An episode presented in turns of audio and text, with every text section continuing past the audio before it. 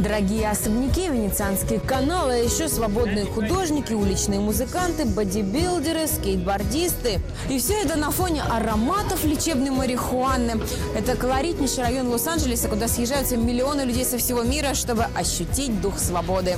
Его не спутать ни с каким другим, ведь фильмы тут снимают с 1910 года. Сегодня стоп, где снято, на Венес-Бич. В начале прошлого столетия бизнесмен Эббот Кинни, мечтавший о Венеции, поговаривают, он имел итальянские корни, построил на болоте маленький городок Венес.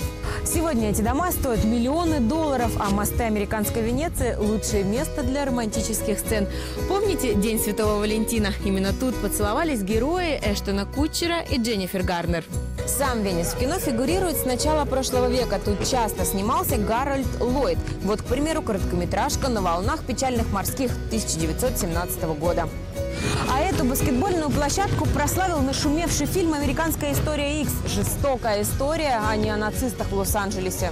Несмотря на то, что на этом пляже много бездомных, любителей марихуаны и свободных художников, это еще и спортивная мека города. Легендарный спортзал под открытым небом масел находится именно на Венес-Бич. Кстати, Арнольд Шварценеггер частенько красовался тут своим идеальным торсом, пока Терминатор не стал губернатором Калифорнии. После этого в его адрес вместо восхищений чаще сыпались упреки местных жителей.